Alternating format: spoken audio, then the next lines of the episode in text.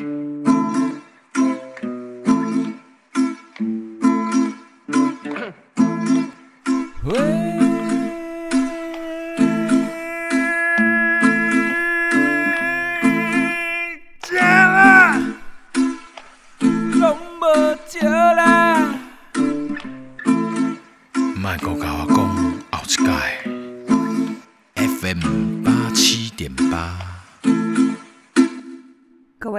众朋友，大家好，这边是嘉义市立美术馆的广播电台，是我们呃最近在做的一个新的系列的这个艺术广播电台计划。那今天这一集呢，我们要做的主题叫做“做空间，做生活”，就是呃，我们要如何来创造一个空间？那而且在我们的这个空间里跟外，我们要如何来创造一个生活？那这样的生活跟这样的空间，它又怎么跟我们的艺术文化有一个呃有点近，但是又不是太近，有点密切，但又不是太密切的这个呃相关联？那今天很特别，是呃，我们总共有三个。呃，女性的这个呃在地的这个译文工作者，那我们都是在这个地方呃做空间、做生活的人。那首先我们就邀请到了呃嘉义文化创意产业园区的执行长孙玉琴执行长来到电台来跟我们做分享。那另外一位是呃导呼菜点的林诗涵。那呃玉琴跟诗涵要不要在这边先跟我们的听众朋友先打个招呼？大家好，大家好，我是玉琴。大家好，我是诗涵。我突然忘记我好像介绍忘了介绍我是谁，我好神秘哦。想说这个迷人的声音是谁呢？就是人生首次当主持人就忘了自己是谁。好，我是嘉义市立美术馆的馆长赖一新。那据说我要先用台语跟大家打招呼，是不是？来嘉义的一定要练习的。我觉得好恐怖哈，让我试着先说一下。诶、欸，大家好，我是嘉义市立美术馆的馆长赖一新。哎、哦，这样我标准吗？听起来还可以，还可以，还可以啦齁。就是大家应该可以听得懂，可能很多嘉义的小朋友都比我来的厉害。好，我们今天就是呃，其实很难得有这个机会可以聚在一起。那也因为这个广播电台，它其实呃在。希望在讨论艺术的时候，或者是在讨论一些文化活动的时候，并不是那么呃紧张严肃的，就是来讨论什么艺术计划啊，然后这一档展览要做什么啊。我觉得其实呃。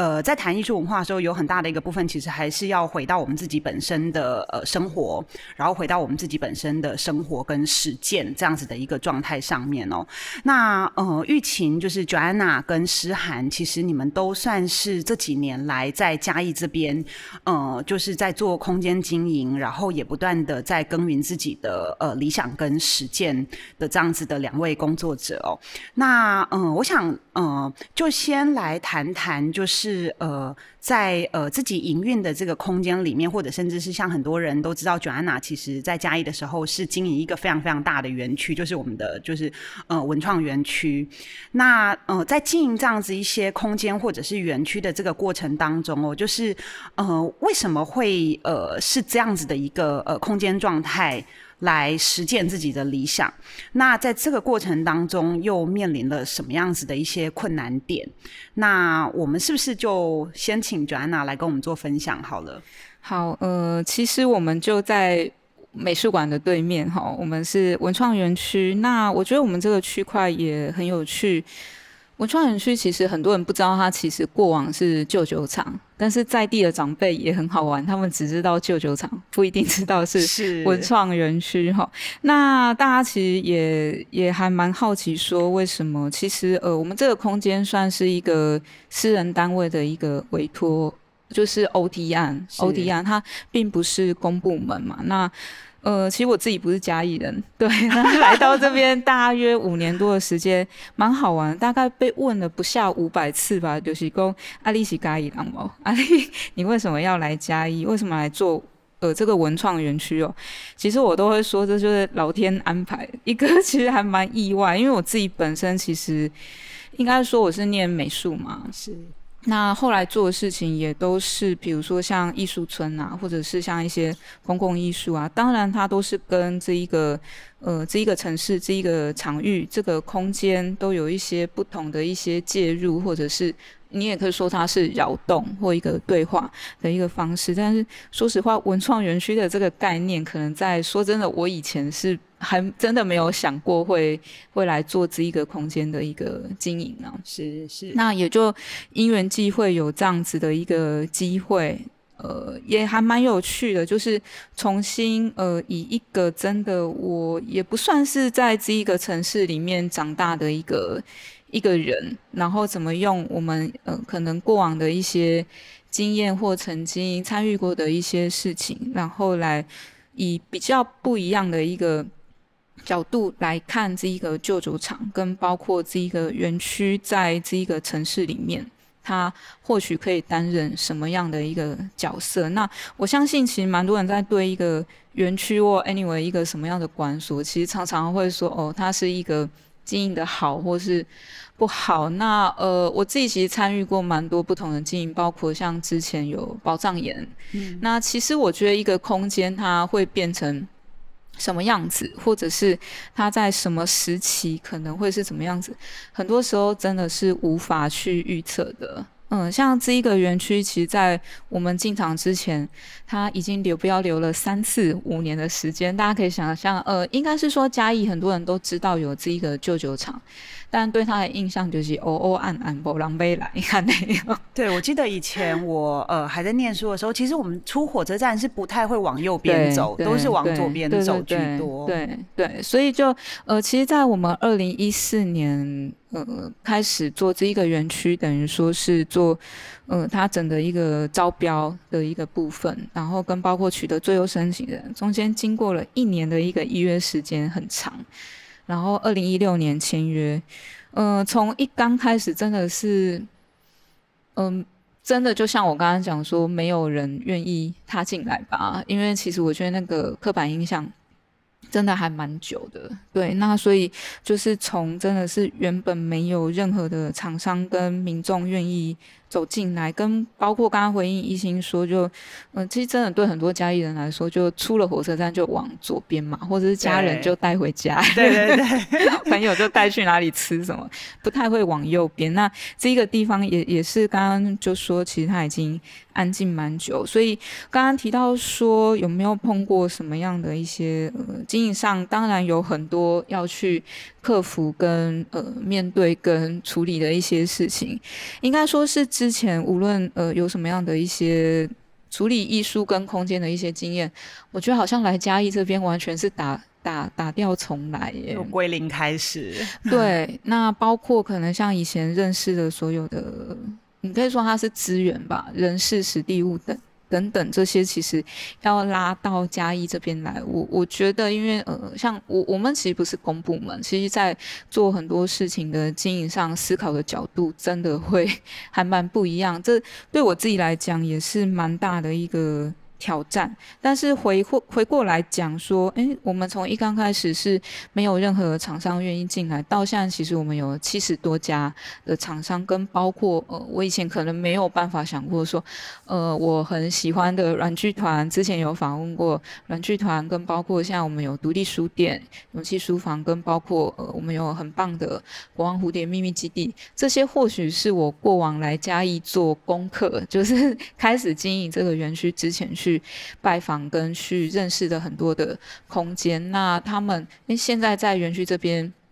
长出不一样样的样貌，跟包括呃，我觉得在嘉义这边比较不一样几个点，就是我们有很多的呃，真的是在做艺术创作的人在。嘉义文创园区里面做进驻，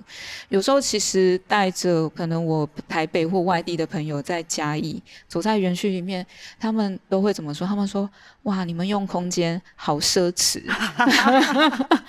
对，我后来才想说，呃，真的好像还蛮奢侈，因为可能在都会型的城市，呃，因为都地租或者是呃要讲叫平效嘛，所以可能一个空间它就会被割成四五个空间。那这边可能是三四个空间是一个单位在做运用，跟包括其实呃，可能在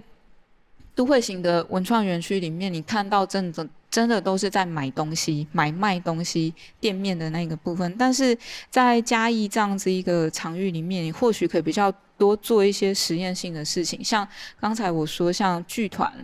或者是像我们这边有拍摄的影片的团队等等等，像包括像民族管弦乐团等等等，那像这样子的团队，或许可能你想说在华山。好像有一点不太可能是出现这样的场景。是是。另外一个，我觉得在嘉义比较不一样是，呃，或许大家到华山或是博二松烟，你看到都是像各位，嗯、呃。我想象大家是文青啊，二三十岁刚毕业创业的那一个阶段，就是现在大家很多在讲创业，或者是你想要做什么一些不一样的尝试，好像在你的年轻的那一个时段，你才有时间跟精力可以去做这样的尝试。但是在嘉义，也在我们园区里面有看到有非常多是所谓。乐龄的长辈，对，那乐龄创业这件事情，我觉得或许过往在我的经验里面真的比较少看得到，但是在嘉义这边你看得到还蛮多，包括像有可能他以前是从事护理师，但是他内心一直有想要做创作的这一个理想，所以他呃当然后来没有当护理师，然后现在在做艺术创作，也呃。办了很多很多场的画展，跟包括像有比如说退休的老师，他现在自己在做包括油画的教学，跟包括快木烧烙等等这样子的事情。那呃，我觉得这有时候我们好像在经营一个空间，常常会看过往别的人是怎么样做，但是你回过头来讲说，哎，看到这一个场域的一些不同点，那它呈现的样貌或许也会。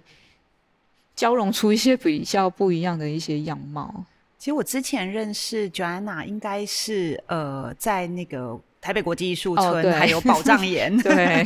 他之前的这个工作经历哦。那其实台北国际艺术艺术村跟宝藏岩都是属于比较都会型的这种艺术村的这个空间，所以其实那时候我就一直很好奇，就是他从一个就是台北这样子的一个都会地区，嗯、然后再经营这种国际型的交流的艺术村，但是这样子的一些呃经验，还有对于一些艺术文化的想法，嗯，他可以怎么跟在地这个地方来做接轨？那事实上我们在文创园区这个地方也看到了，就是其实你们找了很多，嗯、呃，具有非常多能量，而且是跨领域的这个、嗯、呃团队进驻到文创园区。其实我觉得跨领域的这个多元性跟这一些不同的呃团体，他们自己本身在创作上面回应，嗯、呃，很多不同的嘉义的文化跟艺术样貌。我觉得这个其实对于呃文创园区来讲，它是呃有别于呃外面的这个都会型的这个艺术村，它所能开展出。出来的很多不同的这种呃可能性的这个其中一个非常重要的一个价值的部分。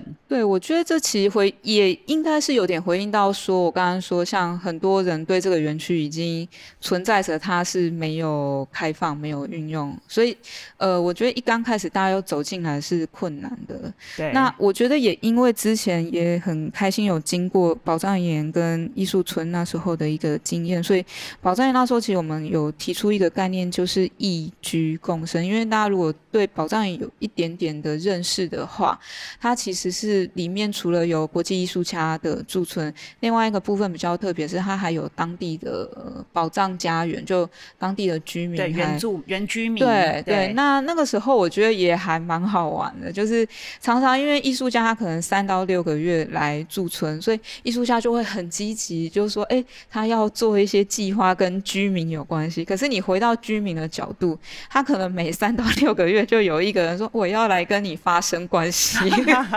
这其实还蛮不一样的，嗯、对，所以跟包括像呃，这我觉得很多对话的过程，呃，所以我觉得因为可能之前的一些经验吧，跟包括像。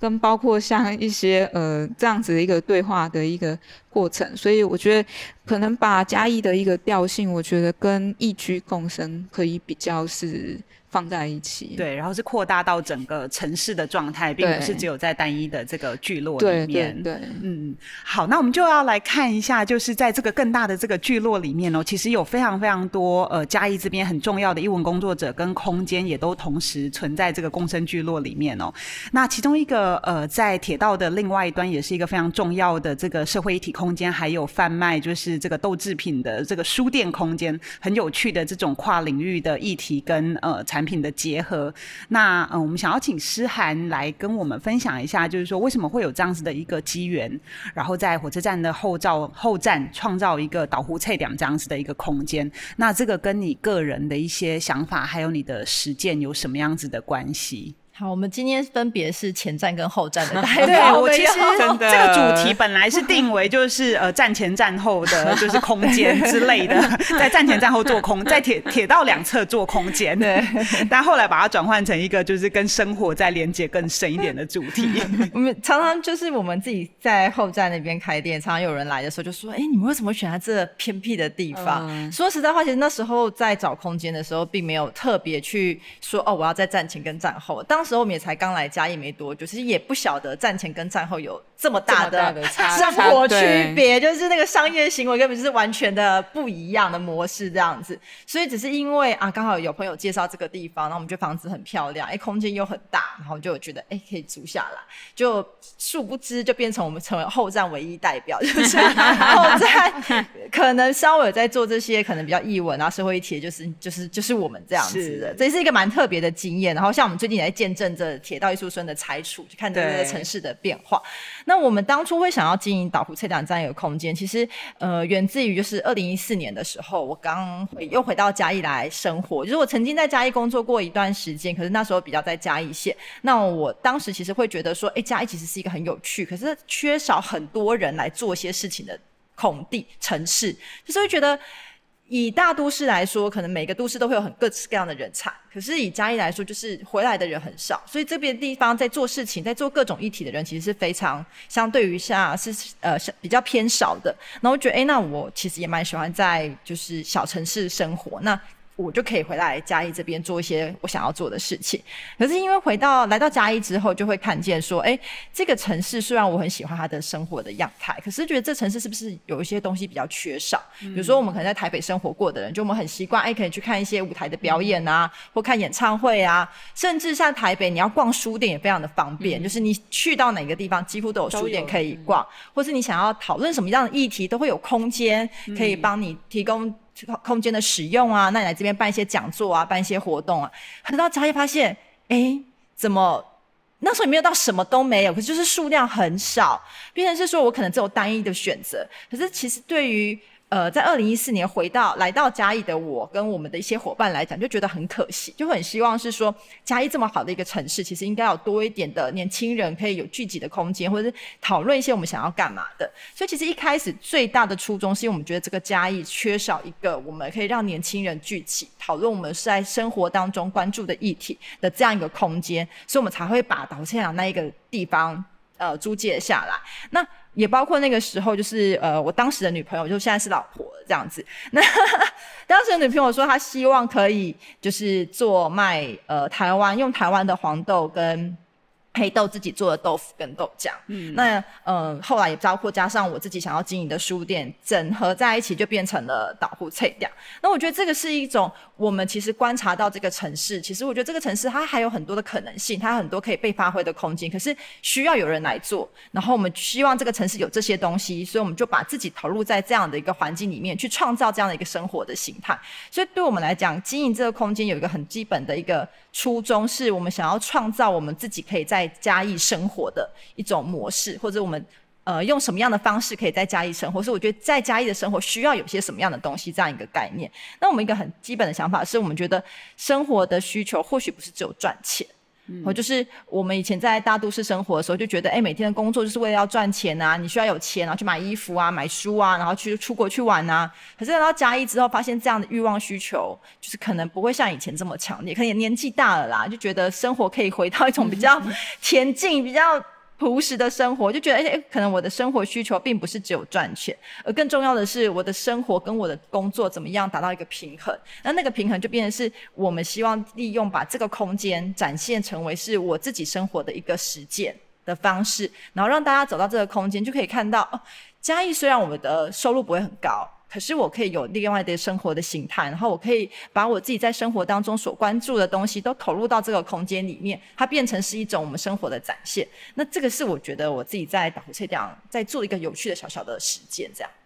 其实两位刚刚谈到的一件事情，我觉得也一直以来是呃我自己在过去这十几年来生活跟工作经常在内省的或者是思考的一个部分，就是我要怎么样在一个自我实践跟生活感当中去寻求一个平衡。那我觉得呃这样子的一个思考其实是比较不同于都会生活的一个思考。嗯，那这样子的一个方向，其实也经常让我们在工作当中会去想象，就是说这个东西它跟我的生活的关联。是什么？那呃，不只是现在，可能它包含了我在这里呃要居住、工作五年、十年，我要这个土地，或者是我要这一个城市，它变成是一个什么样子？所以它在这些不同的面向当中，呃。就会呃去寻找很多的这个平衡点，然后很多自我可以实践的价值的这个地方哦。那其实刚刚从两位的这个呃言谈当中都可以听得出来，就是说其实你们都原来不是嘉义人，这个这个就跟我自己稍微有点差别，因为其实我是嘉义人，但是因为呃离开非常非常久的一段时间，然后现在因为美术馆的这个工作的关系，所以又再度回到嘉义。那就如同我们刚刚讲到的那个生活感跟自我实践当中哦，其实他在这份工作当中要怎么样去寻求一个平衡，也是呃我自己最近一直都在想的。因为工作上其实非常非常的忙碌，那就很容易跟生活产生一个就是脱轨的一个状态。那呃。就想说，其实两位在工作当中有也非常非常的忙碌，因为像 Joanna，其实文创园区的工作跟她的这个繁杂性也非常的高。但是呃，我们经常可以从呃有一个网络 呃 Facebook 的网络平台叫做嘉义异乡人，得以偷窥 Joanna 的这种呃生活样生活状态跟你喜欢的这个人事物。嗯，那呃，所以在这里面，我觉得有一件很有趣的事情，我们就或许可以来讨论一下，就是说，当我们都是属于一个呃外来者的一个身份哦，就是说从呃其他的城市进入到嘉义这座城市里面，那我们到底可以透过一个什么样的方式，或者是什么样子自我创造的一种管道，或者是一个呃衔接的这种可能性，来作为一个呃入口或者是接地气的这个方法，然后让这个呃呃。跟这座城市这个交接的这个界面，它得以更深入，或者是更有这种扎根感。那我们就先请 Joanna 从嘉义异乡人的这个网络平台来跟我们分享好了。好，呃，其实一刚开始就是因为我真的人生地不熟，完全没有任何的家人朋友，就是简单的说，跟这个地方是没有任何的关联嘛。那，呃。其实也就是要怎么去认识这一个城市，但是我发觉我在网络上或者是呃书本上找到的讯息真的好好少哦，嗯，可能就是火鸡肉饭啊，然后像比如说什么葡萄柚绿茶，anyway 这种，但是我觉得呃这个东西。他可能是我，我大概只会去一次两次吧。那我也同步在想说，哎、欸，因为因为我觉得我们我在可能我在经营的空间，它其实也同步要呃找寻很多希望可以来来这一个城市的的人，因为嘉义这一个城市它并没有真的太多人嘛。嗯，它大概呃现在应该二十六万人，对，所以呃怎么样让大家其实可以去。认识这一个城市一些比较不一样的面貌，所以我我其实一刚开始也就是还蛮无聊的啦，然后也喜欢到处走，到处玩，对，然后也也也其实也是因为在想说把自己呃看到的东西记录下来，那后来就发觉一直写写写写写，本来是自己的亲朋好友在看，让他们知道我在这边还活得下去啦。然后呃，我自己也在想说，呃，因为我以前接接待过、接触过太多国内外的驻村艺术家，哎，我每次在接待别人，总该要换我来当一下艺术家嘛。好歹我以前也是做创作，所以就想说，哎，那我现在换一个角度来看，就是当然在嘉义，一个是我们在工作的部分，那我是不是也有可能有？另外一个角度来看这一个城市，除了以工作的角度来看，那就开始这样子的一个记录的一个方式。那也也因为这样记录，我觉得呃也还蛮好玩。现在就还蛮多呃我真的不认识的朋友，然后或许有很多嘉义人，或者是有很多本来呃住在嘉义后来搬到别的地方的乡亲们。那他们其实或许透过我的一些 文字或图片的一些呃分享，然后他们跟这一个地方又重新有了一些关系。那我觉得这个其实是呃现在我们这一个世代或许在处理跟这一个呃这一个城市这一个场域的关系，或许你不一定人是真的是在这一个地方。你都可以发跟他发生很多不同的关系。嗯嗯，其实每次当呃 Joanna 在谈这个部分的时候，我就会想起呃，大概是十年前，嗯、就是我从国外回来，然后那时候住在台南的时候，然后开始在想说，我们可以透过什么样子的策展计划，在回应就是台南这座城市。嗯、那刚开始的时候，其实呃，我们想到的一个方式，也是透过一个就是注释计划这样子的一个状态，嗯、就是说邀请呃不同的艺术家来针对、嗯、呃台南这。一座城市，然后透过进驻创作的方式来回应城市很多不同的、嗯、呃，包括生活记忆，嗯、然后呃，还有一些城市议题等等之类这样子的一个面向哦。那其实真的必须要老实说，我现在每天都跟随着嘉义异乡人，啊、真的吗？神游嘉义，因为你放出来的这些图片、照片还有文字，就是真的非常吸引人啊！而且我觉得从这里面就是也可以看得出来，就是说其实 Joanna 对于这座城市，或者是说他想要居住的这一块土地上面的这种关注，嗯、其实真的很大的一个部分还是跟呃城市里面落地生根的这些人事物是有关的。对，因为我觉得这呃那些画面或许在当地人真的看，就像很多朋友说啊，为什么我拍的菜市场跟别人看不一样？说因为很多东西我看很很很不寻常，但是在在地来看就是。日常的日常的生活嘛，对，那我觉得或许我们用另外一个整理过的一个角度来看这一个城市，它其实或许可以被论述出一个比较。不一样的一个谈论的方式，嗯，而且你的观点其实现在已经是介于一个异乡跟 那个故乡的一个状态，对，因为也其实因为工作，你也不知道做未来这跟这一个地方的关系还会多深刻，因为工作其实它终究还是个工作，是。对，但是总会会觉得说啊，我们。就不要白走这一趟。是，对好，那在思涵这边呢？思涵是怎么样思考？就是说，呃，在你过去几年搬到这座城市来的时候，你怎么样子呃落地？然后怎么样关注这个空间？因为其实我知道思涵这边有很大的一个部分是在关注，就是比较是社会性的这个议题。那你又怎么样让自己进入到这个呃城市的这个状态里面，然后去思考连接这里的很多呃在讨论的这些不同的面向？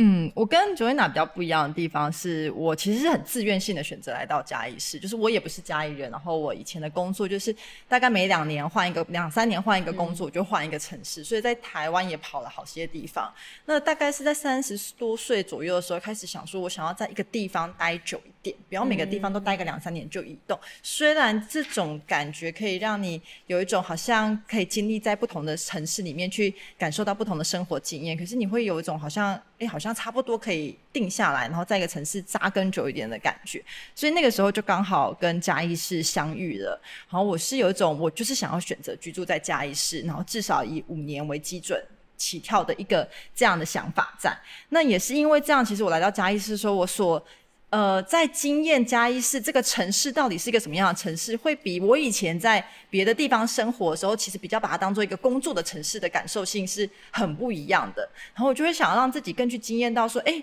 这个城市有什么地方是吸引我的。然后我记得那一段时间，就是我常常有一次要从台北到嘉义来回的跑，然后我每次只要从台北搭高铁或搭客运下来嘉义的时候，就是沿路从那个高楼大厦，尤其是。就是台北、桃园到新竹那一段，就全部都是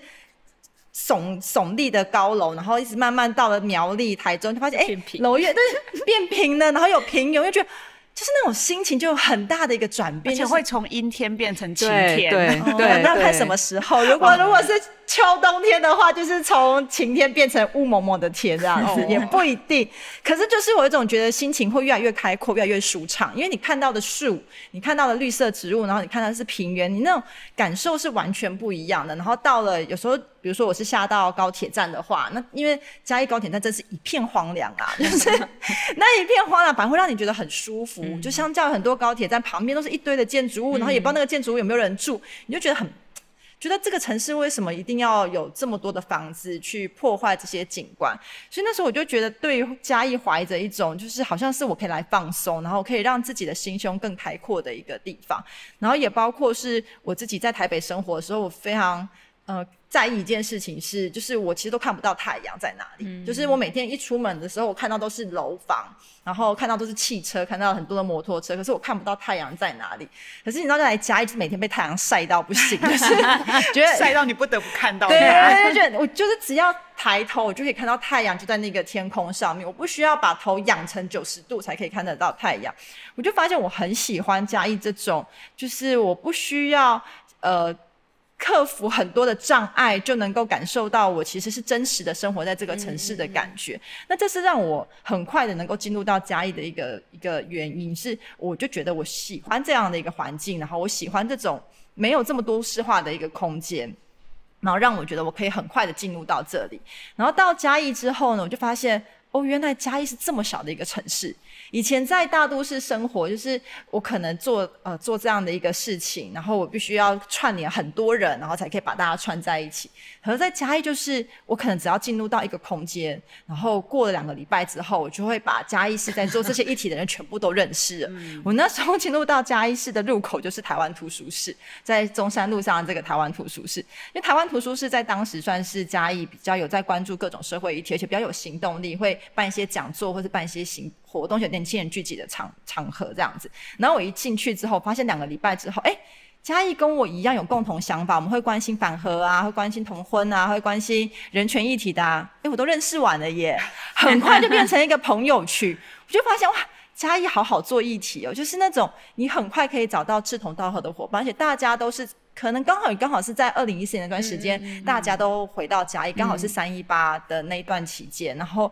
在那个那样的一个环境底下，我们就可以有很多的想法，是开始对像我刚刚在讲的，我们这个城市，我觉得我们它需要什么，它需要有些什么样新的东西，它是我们需要什么新的想法，而在这样的一个。城市里面，我们就可以发起很多的讨论，然后做很多的尝试跟实践。所以我觉得在嘉义，其实最吸引我就是这样的一个生活感觉跟人的这个连接，是让我可以很快进入到嘉义的一个一个关键点。嗯，而且它听起来像是一个就是很自然就会发生的一件事情，就是你好像不用刻意去，不用太刻意，对，你不用刻意去创造一些什么，比如说你不用刻意透过讲堂的方式去连接很多的人，而是这些人因为。呃，大家的兴趣，然后在生活当中有着共同的关注，或者是说大家都尝试想要在这个城市里面创造一些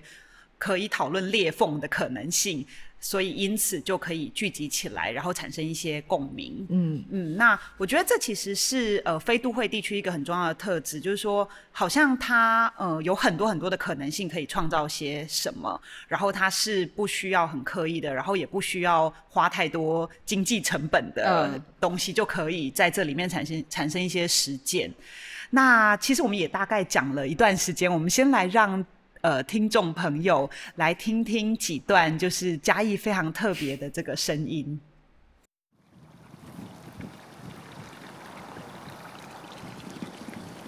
一点，最后切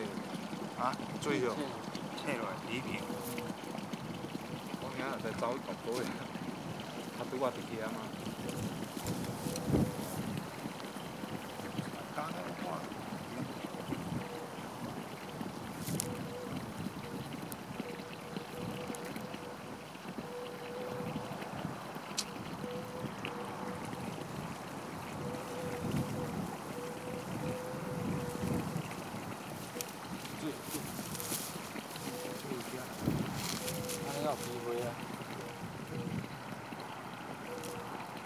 建邺，建邺，建邺，建邺，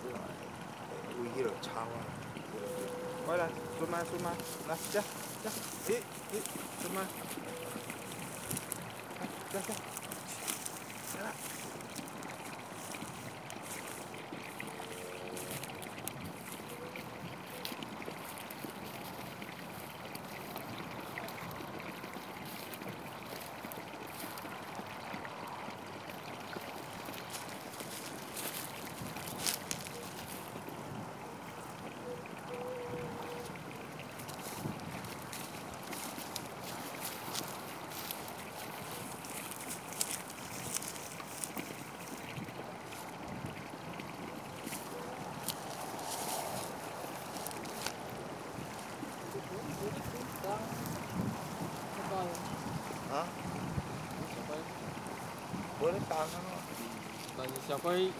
咧注意。